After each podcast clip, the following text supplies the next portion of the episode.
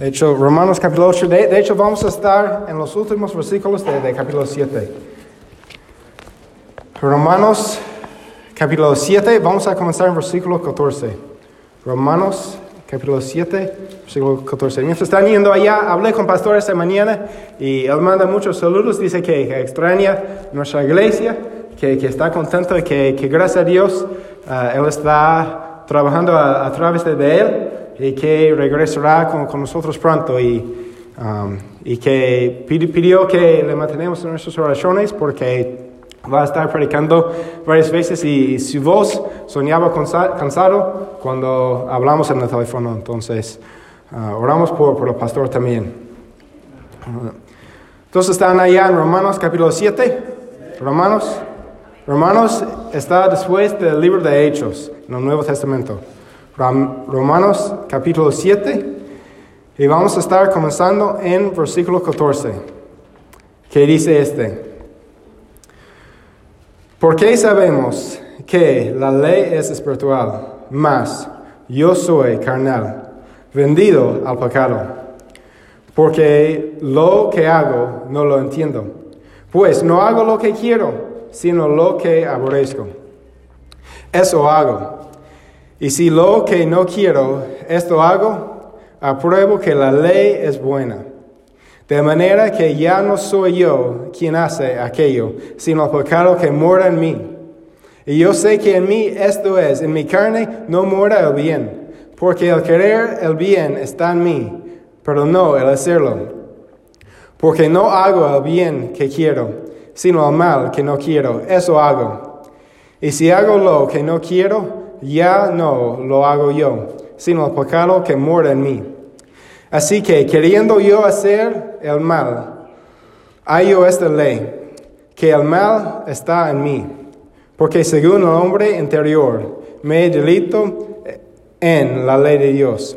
Pero veo otra ley en mis miembros, que se revela contra la ley de mi mente, y que me lleva cautivo a la ley del pecado, que está en mis miembros. Miserable de mí, ¿quién me librará de este cuerpo de muerte? Gracias a Dios por Cristo Jesús, Señor nuestro. Así que yo mismo con la mente sirvo a la ley de Dios, más con la carne a la ley del pecado. Y siguiendo en capítulo 8. Ahora pues, ninguna condenación hay para los que están en Cristo Jesús, los que no andan conforme a la carne, sino conforme al Espíritu. Porque la ley del Espíritu de la vida de Cristo Jesús me ha libertado de la ley del pecado y de la muerte.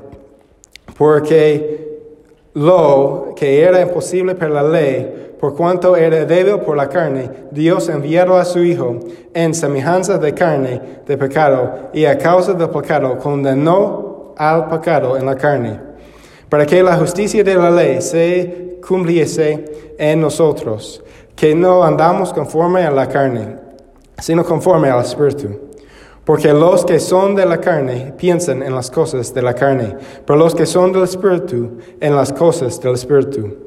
Porque el ocuparse de la carne es muerte, pero el ocuparse del Espíritu es vida y paz. Por cuanto los designos de la carne son enemistad contra Dios, porque no se sujetan a la ley de Dios, ni tampoco pueden. Y los que viven según la carne no pueden agradar a Dios. Mas vosotros no viváis según la carne, sino según el Espíritu. Si es que el Espíritu de Dios mora en vosotros, y si alguno no tiene el Espíritu de Cristo, no es de él. Pero si Cristo está en vosotros, el cuerpo en verdad está muerto a causa del pecado, mas el Espíritu vive a causa de la, de la justicia. Y el Espíritu de aquel que levantó de los muertos a Jesús mora en vosotros. El que levantó de los muertos a Cristo Jesús vivificará también vuestros cuerpos mortales por su Espíritu que mora en vosotros. Vamos a orar. Padre Celestial, gracias por hoy. Gracias, Señor, por este día. Gracias para tu bondad. Gracias, Señor, para el privilegio de, estar aquí en la iglesia, de, venir delante de ti y de escuchar tu palabra. Pido, Señor, que, que tú estarás con nosotros en, esta mañana, que tú nos darás corazones suaves, sensibles y enseñables en, en tus manos, que, que tú nos darás oídos para escuchar lo que tú quieres decirnos esta mañana. Pido, Señor, que, que tú estarás con, conmigo, que, que, tú muestres tu poder a, a, través de mi debilidad humana, que, que tu nombre sería glorificado en las cosas que, que digo. Y si yo digo algo en, en esta mañana que, que, no es de ti, pido, Señor, que, que rápidamente sería olvidado. Pero las cosas que, que sí son de, de ti y, y, de tu palabra, pido, Señor, que, que esas semillas se quedarán en nuestros corazones y producirán fruto en, en nuestras vidas. Pido que, que, tú estarás con Pastor uh, mientras está predicando hoy que um, tú le darás la, la, fuerza, la energía, que tú guardes y proteges a su voz y que, que tú ministras a, a, través de él en una manera especial. Oro todo eso en Jesús. Amén. Pueden sentarse. Cuando alguien viene a Jesús y recibe su salvación, que solo viene a través de él, la Biblia dice que Jesús viene a vivir en esta persona a través de su espíritu. En los días, semanas, meses y años después de que alguien recibe la salvación de Jesús, he observado que, que una de, de, dos cosas pasan. Primero, la, la vida de, de, esa persona está transformada, está completamente diferente de su vida antes de conocer a Jesús. O la otra es que su vida casi no cambia. Su vida después de Jesús casi es igual que, su vida antes. Y eso nos debería hacer preguntar, ¿por qué la vida de, una persona está transformada después de conocer a Jesús, mientras la vida de otra persona no cambia para nada? Es porque, es porque unas personas son buenas y otras son malas y, y casi no necesitan cambiar? Romanos 3.10 responde a esta pregunta diciendo, no hay justo, ni aún uno. Eh, entonces no es porque unos son buenos y otros son malos, todos somos malos. Por eso Jesús necesita salvarnos. O tal vez es porque Dios tiene favoritos, que cambia la vida de una persona, pero no la vida de otra persona. Romanos 2.11 dice, respondiendo a este, no hay aceptación de personas para con Dios. Es decir, Dios no tiene favoritos. Dios no, decide, voy a cambiar la vida de esta persona, pero no la vida de, de esta otra. Dios no tiene favoritos. O, o, tal vez es que una persona echa más ganas y, y hace más cosas para, para que Dios cambie su vida más. Pero Isaías 64, 6 responde y dice, todas nuestras justicias son como trapo de abundancia, son como un trapo sucio. Entonces, no es que, que yo puedo hacer que, que, Dios cambie mi vida por mis obras. No puedo hacer que, que Dios cambie mi vida por echar más ganas.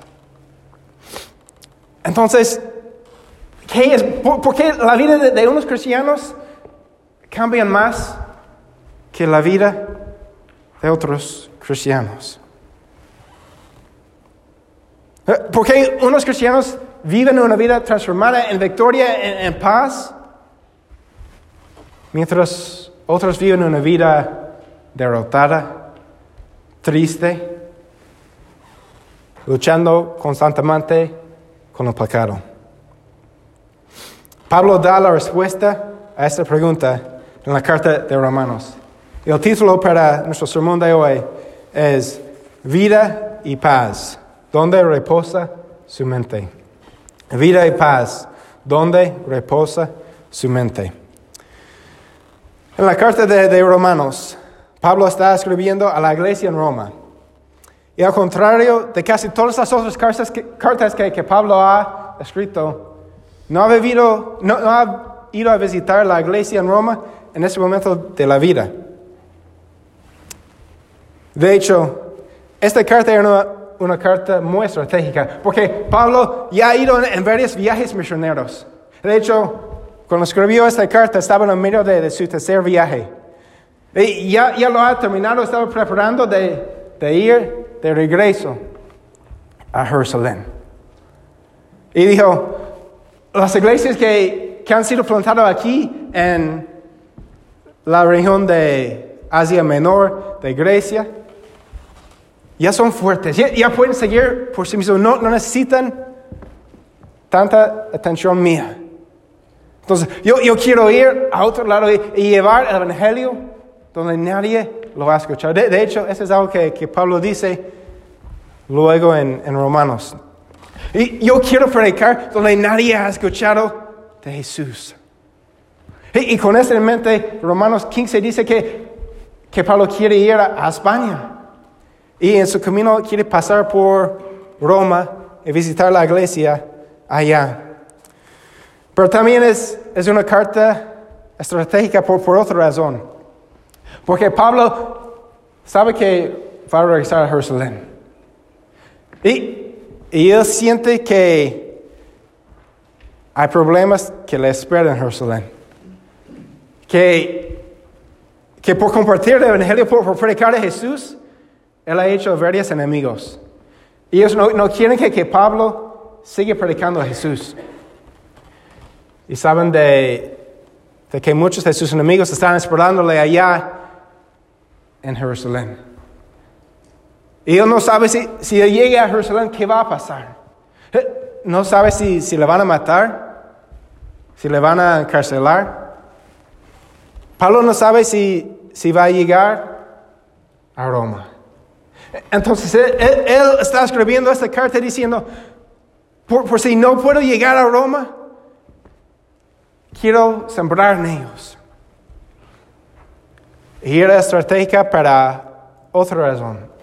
Que, que Roma era el capítulo, el capital de, del imperio romano.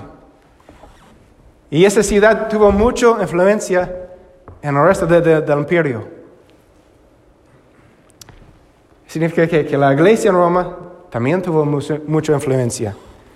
Entonces, Pablo escribe una carta bonita, una carta llena de, de doctrina, de, de, teología, de, de la dulzura del Evangelio, de, quién es Jesús, de cómo el Evangelio impacta nuestras vidas como cristianos.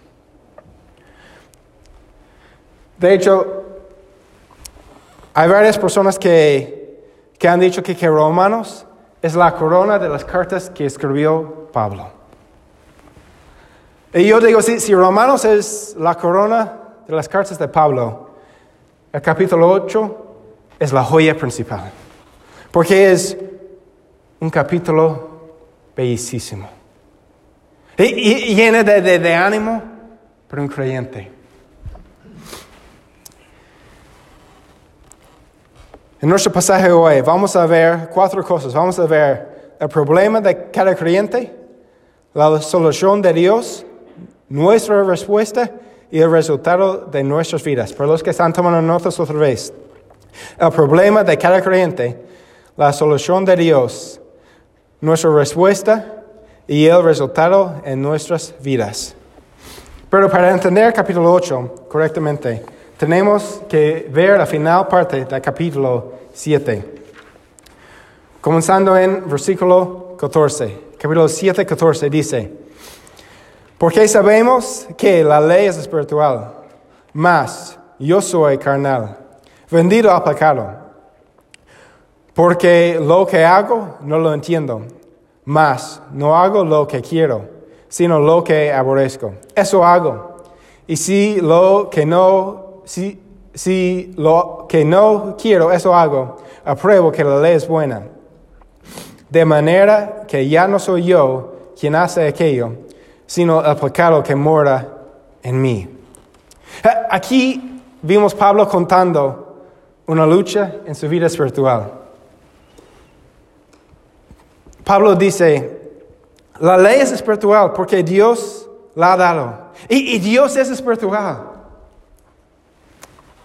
De hecho, es por este que la Biblia habla a nosotros, aunque estaba escrito hace más que dos mil años. Porque la Biblia es un libro espiritual. Y nosotros somos hechos en la imagen de Dios, con personas espirituales. La Biblia, aunque es antigua, todavía habla a nosotros hoy. La ley y Pablo está hablando de los primeros cinco libros de, de la Biblia, cuando dice la ley. La ley es espiritual porque nos muestra cómo Dios quiere que le adoramos. Dr. Dwight Pentecost dice este. Dice, la ley no fue dada como medio de salvación, sino como prueba para saber si uno es pecador o santo. Proporciona una adoración aceptable con la que se delite y alaba, adora y ama a Dios. La provisión misericordiosa de Dios para un pueblo que tropieza en la oscuridad, a quien se le ha revelado la luz y la santidad de Dios. Eh, es importante que, que entendamos este. La ley es buena. Eh, yo sé que, que muchos de nosotros comenzamos leyendo nuestra Biblia en, en Génesis. Leemos Génesis y llegamos a, a Éxodo llegamos al Levítico y ahí, la, la, paramos porque es, Levítico es difícil leer, difícil de entender. Pero Pablo está diciendo, la ley es buena. Pero Pablo contrasta la ley buena, la ley de, de Dios, con sí mismo, con, con su vida. Y Pablo nota que no es bueno. ¿Qué, es carnal? E, es decir, Él, tiene tendencias, Él, quiere pecar, su, su cuerpo, su, persona, quiere hacer no, lo que es bueno, Él quiere hacer lo que no es bueno. Y, y está constantemente luchando con este. Pablo dice, soy un esclavo vendido al pecado. Y, Pablo sigue hablando de cómo lucha con sus acciones. No haciendo lo, bueno que, él quiere hacer, en lugar haciendo lo que es malo. Quiero que, que tomamos un momento para pensar quién está diciendo este. Pablo. El hombre quien Dios usó para escribir la cantidad de cartas más grande en el Nuevo Testamento. El, hombre que, fue a, a varias partes del mundo, a, muchas ciudades, que él sufrió para llevar el Evangelio a los que no han escuchado de Jesús. Yo creo que podemos decir, podemos ser honestos, si Pablo lucha con el pecado, yo también puedo decir que, que yo lucho. Yo creo que, que todos podemos decir que luchamos con el pecado en nuestra vida.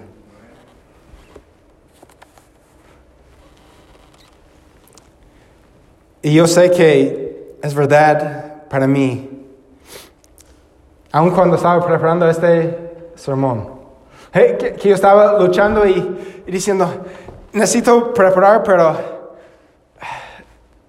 prefiero ser perezoso y, ver un video en YouTube.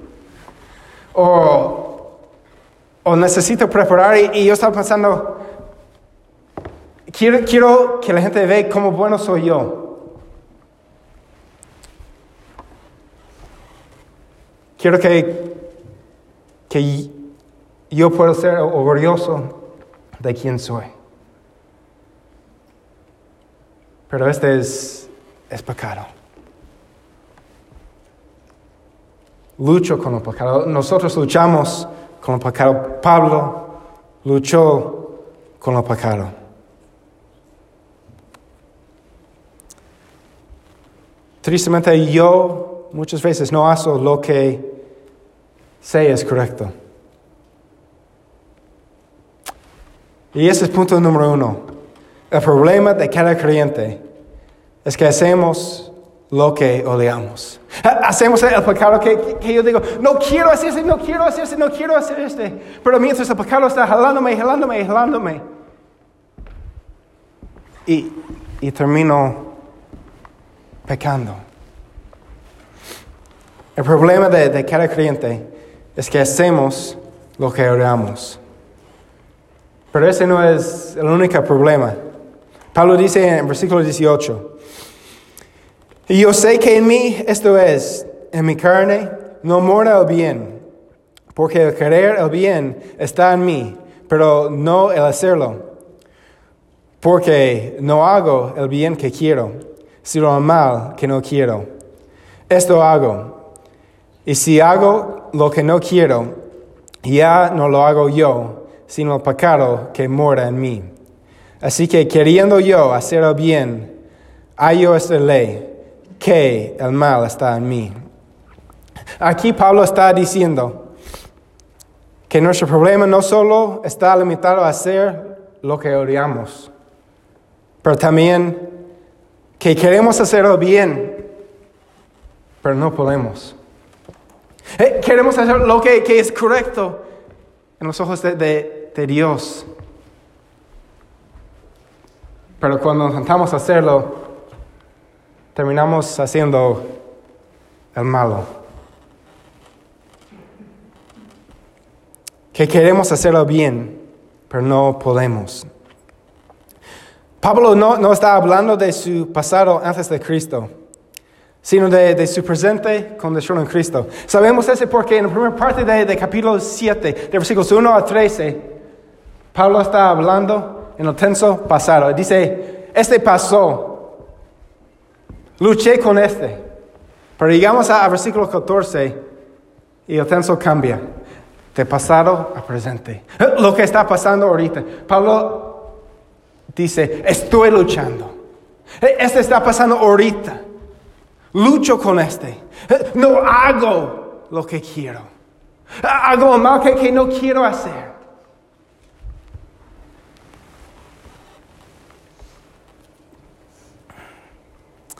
El problema de, Pablo y de cada creyente es que aunque Jesús nos ha salvado, todavía vivimos en la carne.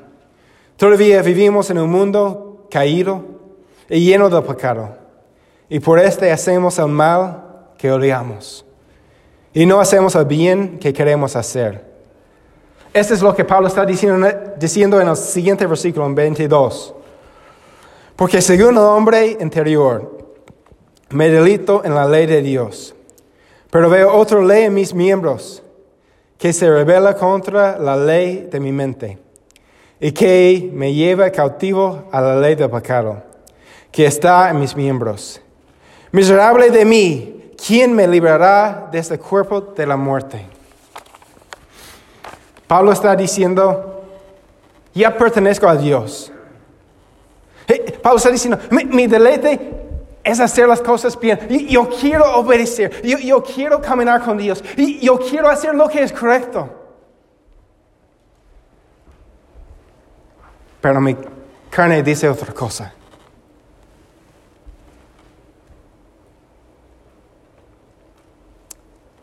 Mi, carne dice, vamos a pecar. Vamos a hacer lo que, no es correcto. Vamos a hacer las cosas que, que Dios no quiere que hagamos. Este pasa porque cuando Jesús nos salva, no nos lleva luego, luego al cielo. Eh, eh, la imagen aquí, la imagen aquí eh, es de, un esclavo que vive con, su Señor, está abajo de, la autoridad de su, Señor anterior. Y un día ese esclavo está comprado por, un nuevo Señor. Pero el nuevo Señor todavía no ha llegado para llevar su esclavo a vivir con él. Y el esclavo todavía vive aquí en, la casa de su señor anterior, pero no está bajo la autoridad de su señor anterior. Pero a veces olvida este y, y su Señor anterior dice, haga este. Y lo haga aunque no tiene que hacerlo. Este es nosotros. Nuestro Señor anterior es el pecado. Pero cuando Jesús vino para nosotros, Él nos compró con su sangre. Y, y no tenemos que vivir bajo la autoridad del Señor anterior. Mientras estamos esperando que, que Él viene de, reg- de regreso para nosotros. Pero a veces olvidamos que Jesús nos ha comprado. A veces olvidamos porque vivimos todavía en la casa de- del Señor anterior, en un mundo lleno de, de pecado. A veces olvidamos que, que no pertenecemos a este mundo, que ya pertenecemos a, a Jesús.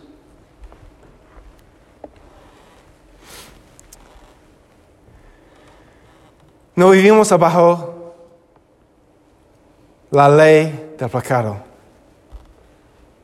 Porque Cristo nos ha librado por su sangre. Y, Pablo termina por decir esto en versículo 24.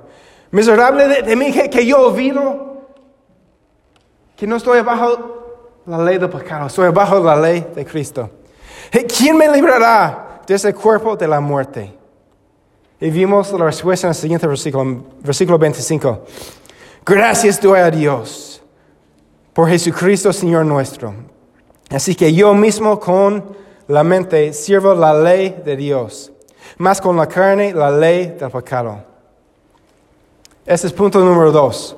La solución de, de Dios es que mandó su Hijo Jesús para salvarnos. Otra vez para los que están tomando notas. La solución de, Dios es que mandó su Hijo Jesús para salvarnos. Básicamente Pablo está diciendo, yo no puedo vivir en victoria por mi propia fuerza. Pero gracias a Dios que Jesús sí puede. Je- Jesús sí puede cumplir la ley. Je- Jesús sí puede vivir en victoria. Jesús sí puede hacer lo que, que yo no puedo. Y por este, yo puedo vivir en victoria. Por este, yo no estoy bajo la ley del pecado, sino estoy bajo la autoridad de Jesús. Pertenezco a Jesús. No importa cuánto intentamos guardar la ley o vencer las tendencias de nuestra carne pecado, no podemos hacerlo. La ley fue dado no para dar salvación, sino para ser suficiente. No, perdón, la ley fue dado no para dar salvación, si yo puedo ser suficiente bueno, sino para dar luz a mi necesidad para un Salvador. Otra vez, la ley fue dado no para dar salvación, si yo puedo ser suficiente bueno, sino para dar luz a mi necesidad para un Salvador. Con esto en mente llegamos al capítulo 8. Versículo 1 dice este. Romanos 8, versículo 1. Dice, ahora pues, ninguna conden- condenación hay para los que están en Cristo Jesús. Los que no andan conforme a la carne, sino conforme al Espíritu. Ahora pues, es decir, en la luz de, todo lo que, acabamos de leer en, vers- en capítulo 7, y porque Jesús, nuestro Señor, porque vino Jesús, no hay condenación para los que, que están en Él. Cu- Cuando nosotros pecamos, tenemos la tendencia de, de condenar a nosotros mismos, a decir cosas que como, no soy buen esposo, no soy buena esposa, mis, mis papás serían mejor sin mí.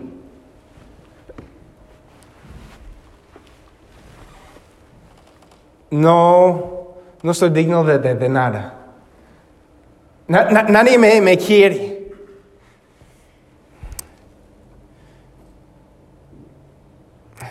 No puedo dejar mi pecado. No soy bueno, para, tenemos la tendencia de, de condenar a nosotros, mismos. Pero Pablo está diciendo, para los que están en Jesús no hay condenación. Que Jesús vea a nosotros y, aunque hemos pecado, eh, en lugar de, ver nuestro pecado, Dios el Padre ve la sangre de Jesús. Eh, eh, en lugar de, ver nuestros fracasos, Dios el Padre ve la justicia de Jesús. no condena a nosotros, porque ya condenó a Jesús en la cruz. Este es el Evangelio. Y el Evangelio, es importante que, que todos escuchamos el Evangelio. Los que no conocen a Jesús, porque el Evangelio, las noticias buenas, son la única manera que, que alguien puede venir a conocer a Dios. Poner su fe en Jesús como el único que puede salvarles de la condenación del pecado. Pero también es importante para yo, para nosotros como creyentes, escuchar el Evangelio. Porque nos recuerda, no vivimos abajo de la ley del pecado. Vivimos en la gracia de Dios. No vivimos abajo de, de la condenación. Vivimos abajo de la sangre de Jesús.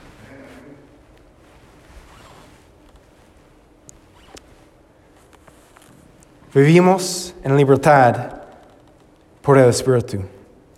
Pablo sigue hablando de estas buenas noticias en versículo 2 diciendo, porque la ley del Espíritu de vida en Cristo Jesús me ha librado de la ley del pecado y de la muerte, porque lo que era imposible para la ley, por cuanto era débil por la carne, Dios enviando a su Hijo, en semejanza de carne, de pecado, y a causa del pecado condenó al pecado en la carne, para que la justicia de la ley se cumpliese en nosotros, que no andamos conforme a la carne, sino conforme al Espíritu.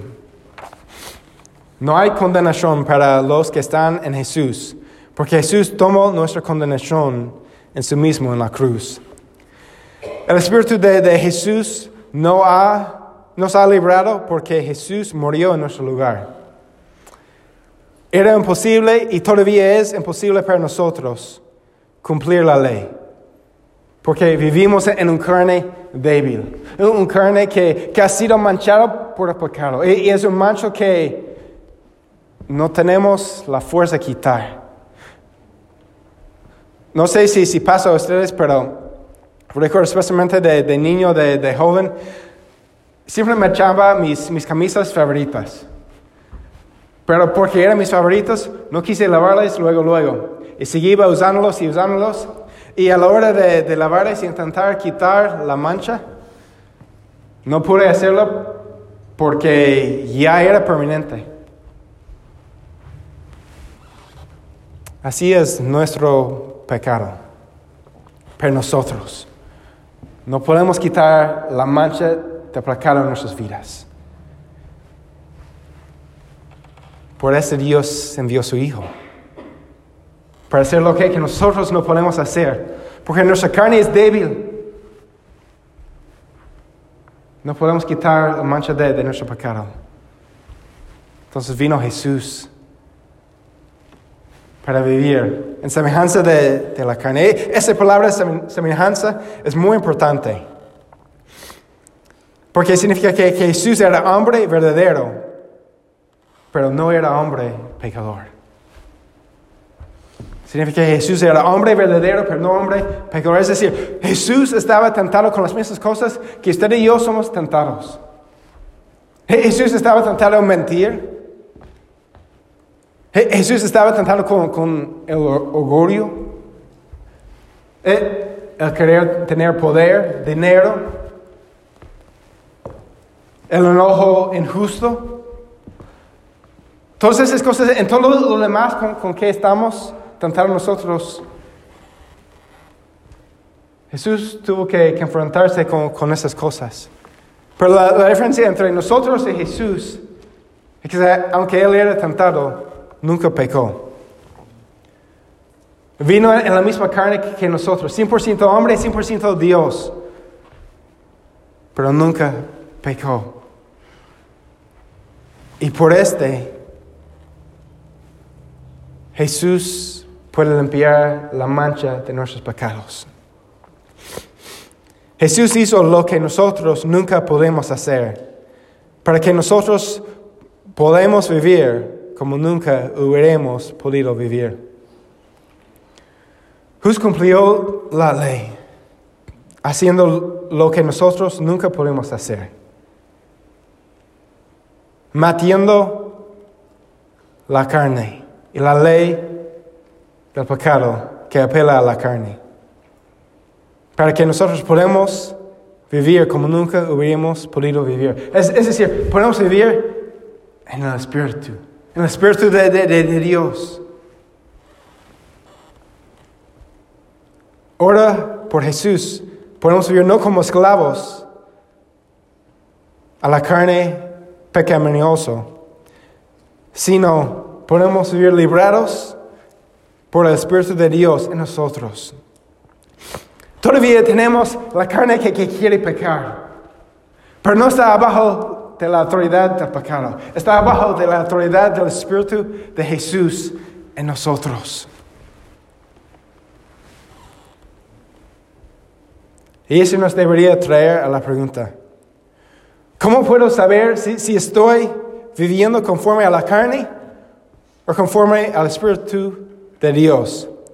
Encontramos la respuesta en versículo 5, que dice este, porque los que son de la carne piensan en las cosas de la carne, pero los que son del Espíritu en las cosas del Espíritu.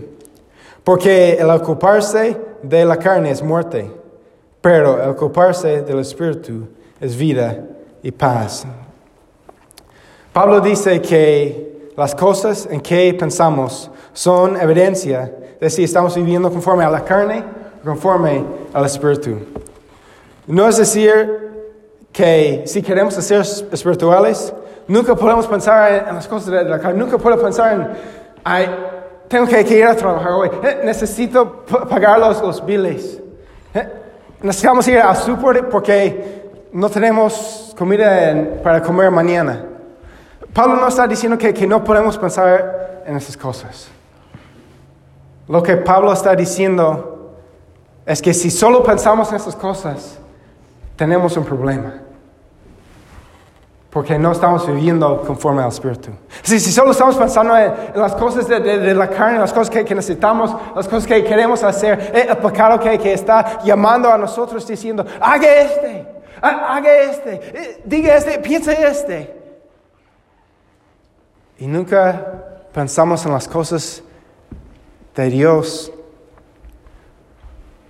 Estamos mostrando que queremos vivir bajo la autoridad del pecado en lugar de la autoridad del Espíritu.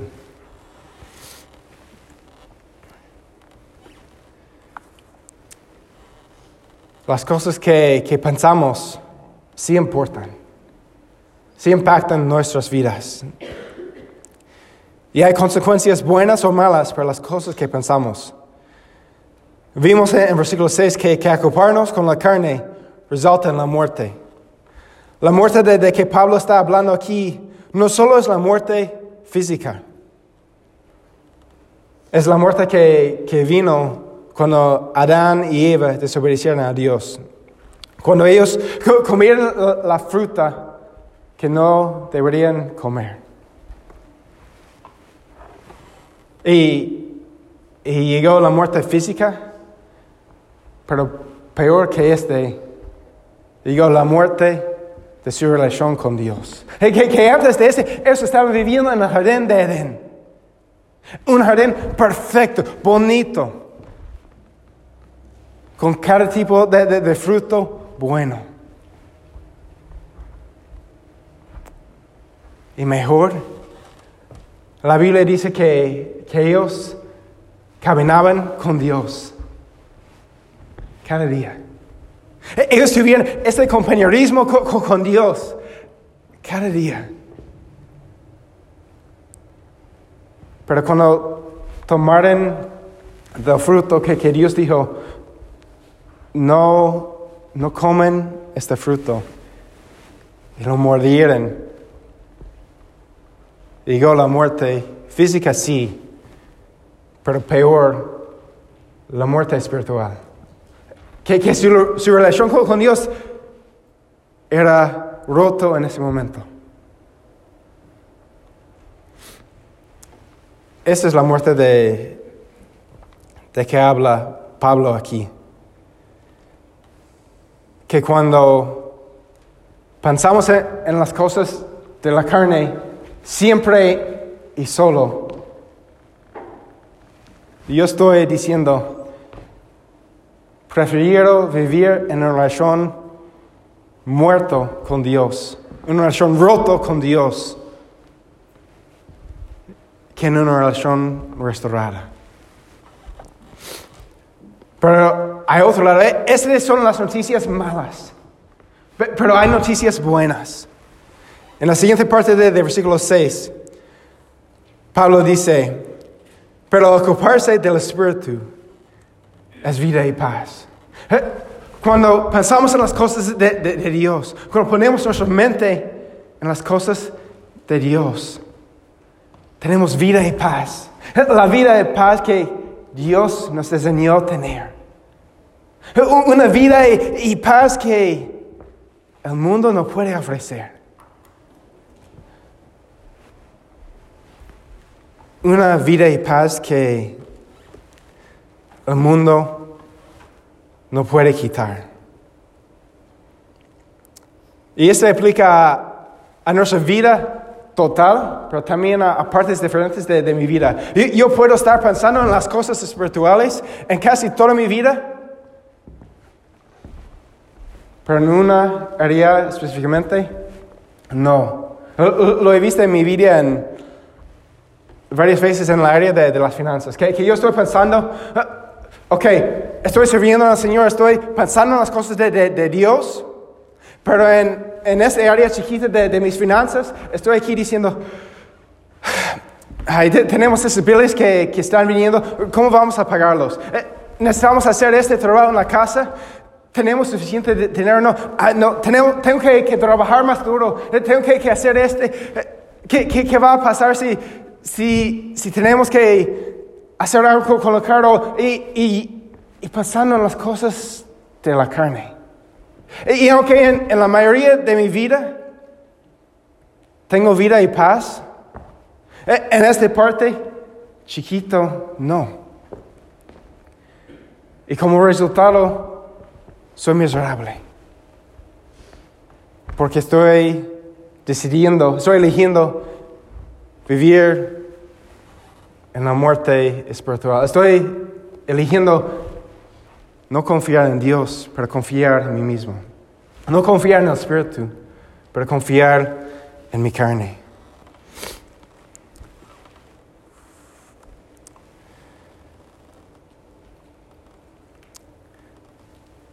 Pablo dice, si ponemos nuestras mentes en las cosas del Espíritu, vamos a encontrar que podemos disfrutar la vida y paz que Dios nos da.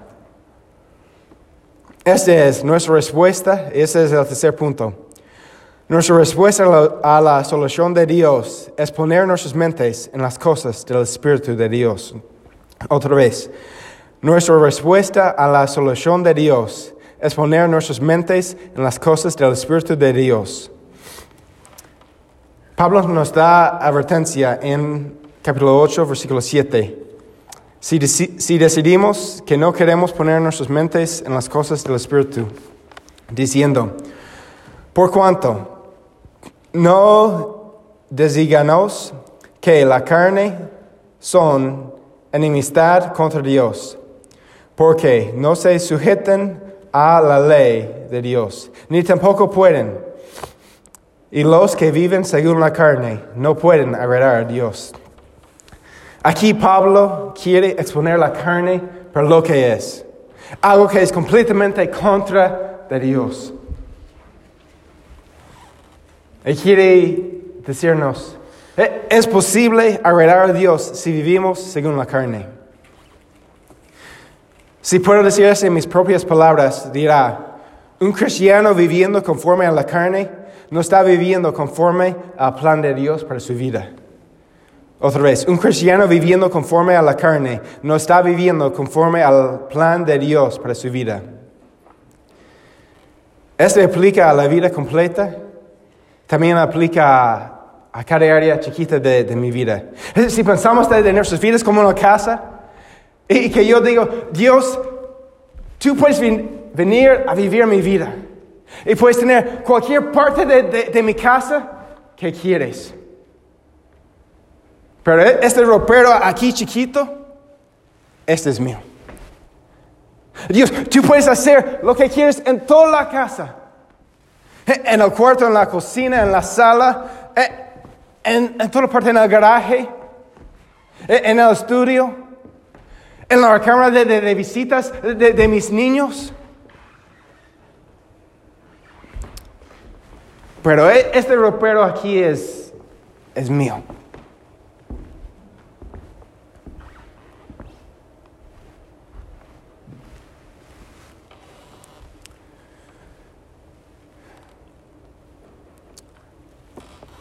Dios quiere que le damos las llaves a toda la casa, no solamente la mayoría. Dios aún quiere las partes, las partes que son un desastre. Las partes de, de que nadie más sabe. Las partes que me, me, me, me dará pena si, si alguien más supo de, este. Las partes de, de que, que prefiero mantener escondido. Dios quiere las llaves a, a- toda la casa de nuestras vidas. Tal vez usted está pensando en ese y, tiene miedo y dice, pero si, si, si las llaves a, a toda la casa de, mi vida a Dios, a, a- a toda mi mente, ¿qué, ¿qué va a pasar? Y Pablo responde a, a este en la siguiente parte del, versículo- del capítulo, en versículo 9. Dice, mas vosotros no vivís según la carne, sino según el Espíritu. Si es que el Espíritu de Dios mora en vosotros, es decir, si usted ha dado las llaves de su casa a Dios.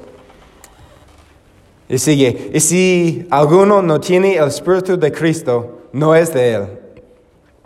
Pero si Cristo está en vosotros, el cuerpo en verdad está muerto a causa del pecado, mas el Espíritu vive a causa de la justicia. Al contraste de, de aquellos que viven según la carne en versículos 7 y 8, Pablo habla a los cristianos en Roma y dice, ustedes no viven según la carne, ustedes viven según el Espíritu.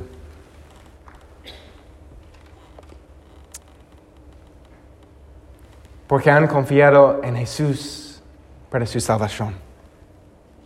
Y porque han confiado en, en Jesús para su salvación, el Espíritu de Dios mora en nosotros. Ahora, la, la palabra mora es, es otra palabra muy importante aquí.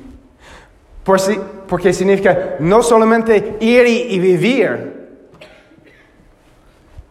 pero significa ir y quedar permanentemente. Eh, Es decir,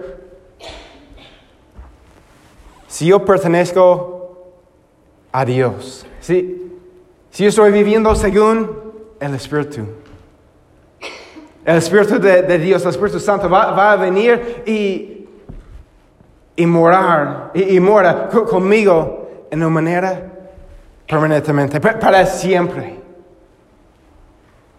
Y es importante porque eso significa dos cosas. Primero significa que, que no puedo perder mi salvación. Porque si, si puedo perder mi salvación, si puedo perder el Espíritu de Dios en mí, no es permanente.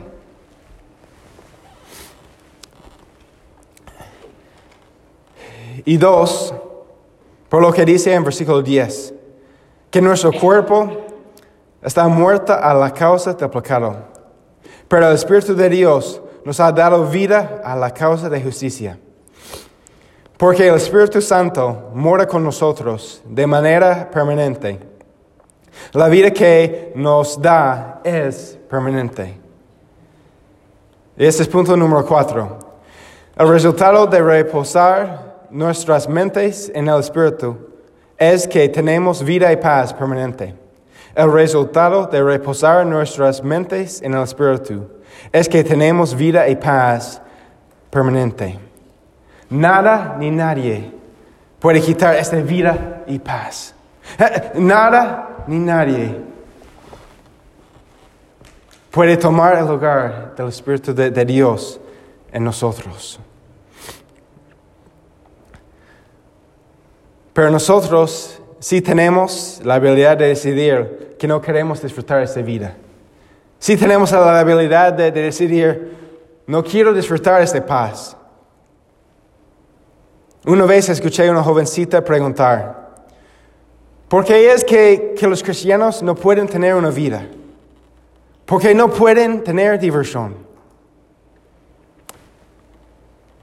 Y la respuesta a su pregunta es este. Es que sí tenemos vida. Sí tenemos diversión. Pero nuestra vida y diversión es, es diferente que, que los demás. Porque no vivimos por la carne, vivimos por el Espíritu. Eh, tenemos una vida y paz diferente de, de lo que el mundo ofrece. Eh, En ese momento de, de su vida, la jovencita era una nueva creyente y, y su perspectiva de, de vida y de diversión era de, de ir a fiestas, de, estar tomando y, y teniendo un, un tiempo bueno. Y porque esta era su, su perspectiva de, de vida y de diversión, ella estaba diciendo, quiero vivir abajo de la carne de, de mi Señor anterior del pecado. En lugar de, de disfrutar la, la vida y paz que Dios me ha dado. Eh, eh, De, de vivir abajo de, la autoridad de mi Señor Jesucristo.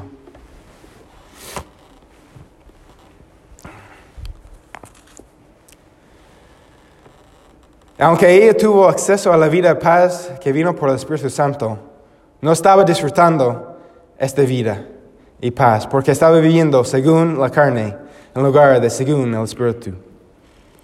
Pero cuando dejamos que el Espíritu tiene control de cada parte de nuestras vidas, disfrutamos vida y paz, no solamente aquí, pero también en la eternidad. Y es, este no es el único resultado de, de que el Espíritu mora con nosotros. Mire el versículo 11 conmigo. Versículo 11 dice, y si el Espíritu de, de aquel que levantó a los muertos a Jesús mora en vosotros, el que levantó de los muertos a Cristo Jesús, vivificará también vuestros cuerpos mortales por su Espíritu que mora en vosotros. Pablo está diciendo aquí que podemos tener seguridad de que un día vamos a ser resucitados. Porque el mismo Espíritu que, que vive en nosotros, el mismo Espíritu que, que nos da vida y paz aquí y ahorita, el mismo Espíritu que, que levantó Jesús de los muertos, nos va a levantar de tener vida y paz, no solamente aquí en la tierra, pero con Jesús para siempre.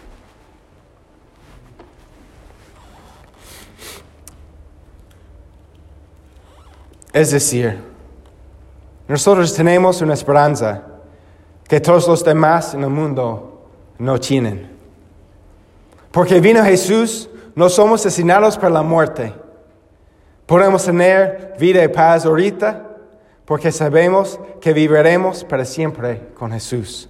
Otra vez, porque vino Jesús, no somos destinados para la muerte. Podemos tener vida y paz ahorita porque sabemos que viviremos para siempre con Jesús. Regresamos a nuestra pregunta al principio. ¿Por qué la vida de, una persona ah, está transformada más después de conocer a Jesús y la vida de otra persona casi no cambia?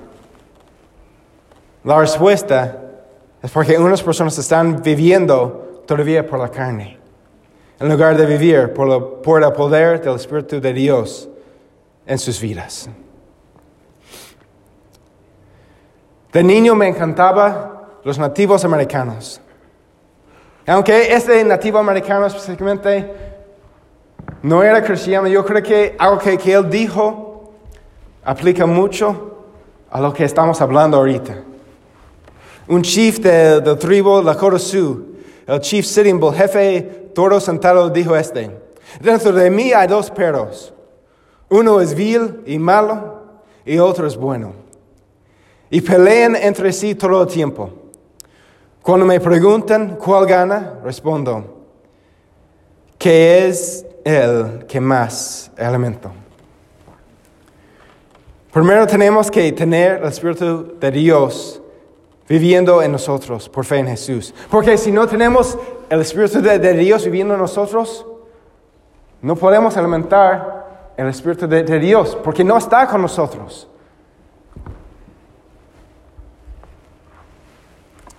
Tenemos que confiar en Jesús como el único quien puede salvarnos de la condenación del pecado. Pero cuando hemos confiado en Jesús como el único que puede salvarnos, tenemos que, decidir que voy a alimentar mi carne o el Espíritu de Dios en mí. Eh, ¿En, qué voy a, pensar? ¿En las cosas de la carne solamente? ¿O voy a dejar que mis pensamientos son guiados por el Espíritu de Dios? Voy a pensar en las cosas de Dios.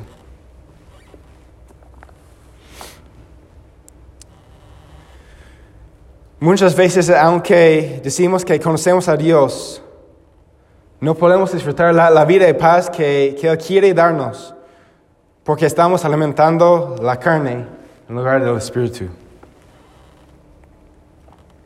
Estamos pensando en las cosas de la carne en lugar de las cosas del Espíritu. Espero que, que ese pasaje trae a todos nosotros a la pregunta, ¿dónde reposa mi mente? ¿En la carne que, que, result- que resulta en la, la muerte de mi, de mi relación con Dios? ¿De mi compañerismo co- con Dios? ¿O en el Espíritu que resulta, resulta en vida y paz? Si respondo a esta pregunta en una manera honesta, no me gusta la, la respuesta que, que escucho.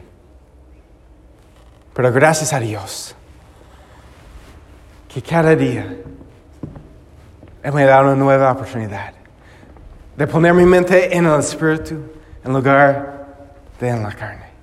Él me da la oportunidad de, confiar en Él en lugar de confiar en mí mismo. Él me, da la oportunidad de, pensar en, en su palabra, en su verdad, en lugar de, de en las mentiras del mundo.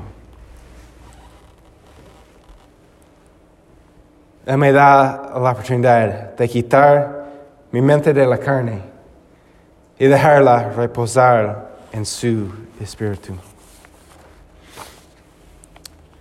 Ahora, ¿cómo deberemos responder a, a este? ¿Cómo deberemos responder a, a lo que dice Pablo? Si podemos poner la, la respuesta de David en la pantalla. Número uno. Esta semana memorice y medite en Romanos capítulo 8, versículo 6.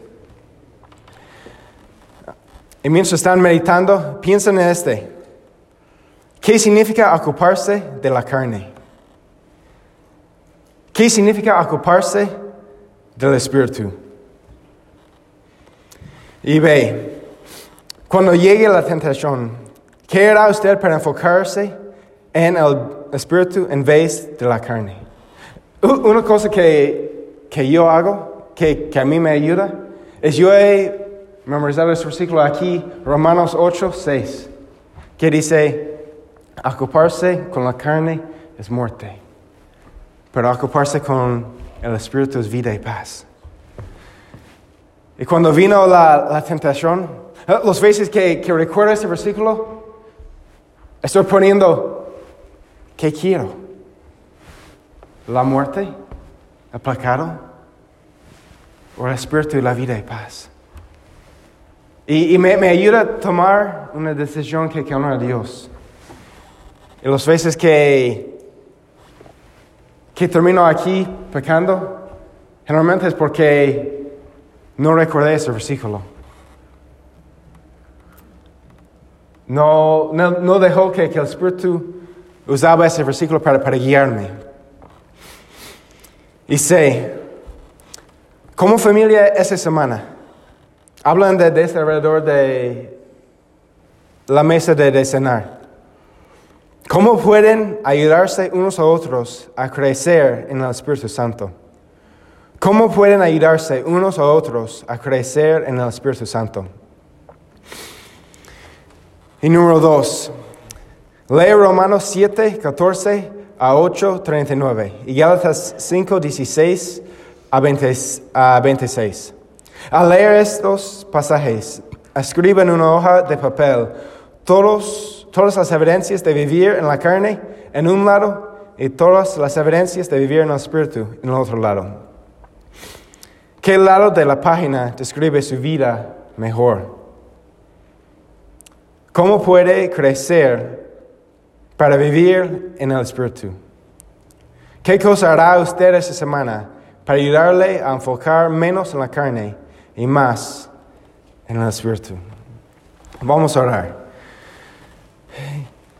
Todos los ojos cerrados y, y cada cabeza inclinada.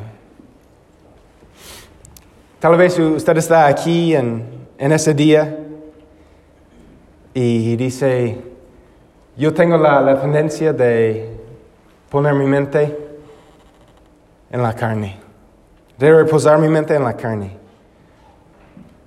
Pero no tengo paz, no disfruto la, la vida que, que, Dios me ha dado.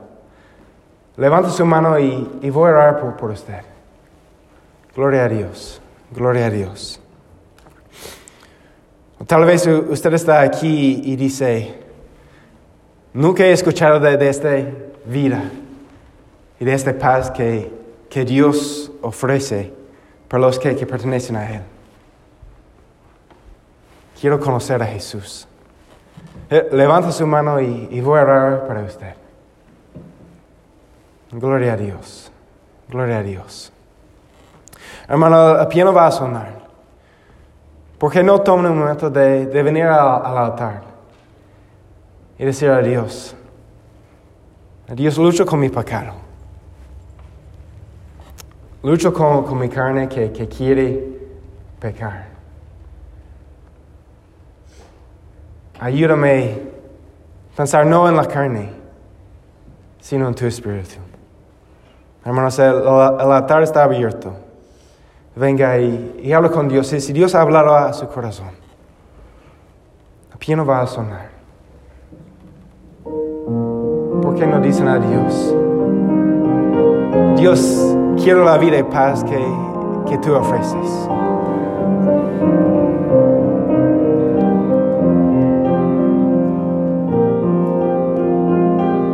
Quiero disfrutar compañerismo contigo. No quiero vivir como esclavo al pecado. Quiero vivir libre al Espíritu de, de Dios mi vida.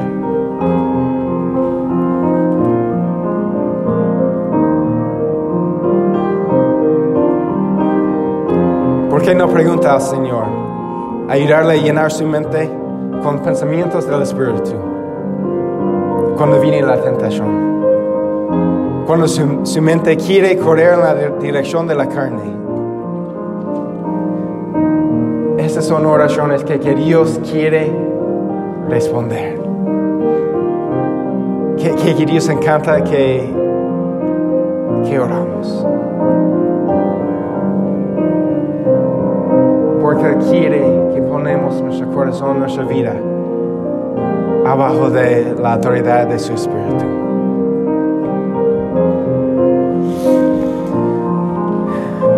Padre Celestial, gracias por hoy. Gracias Señor para quién eres. Gracias Señor para tu bondad. Gracias Señor que, que tú eres un Dios que nos da gracia nueva para cada día. Tú nos da vida y paz por tu Espíritu. Y co- confieso que, que lucho con el, con pecado, que luchamos con el pecado, justo como Pablo. Pido, Señor, que, que tú nos ayudas de poner nuestra mente en el Espíritu y de disfrutar la vida y paz que tú nos das para tu honor y tu gloria. Por otro de Jesús. Amén.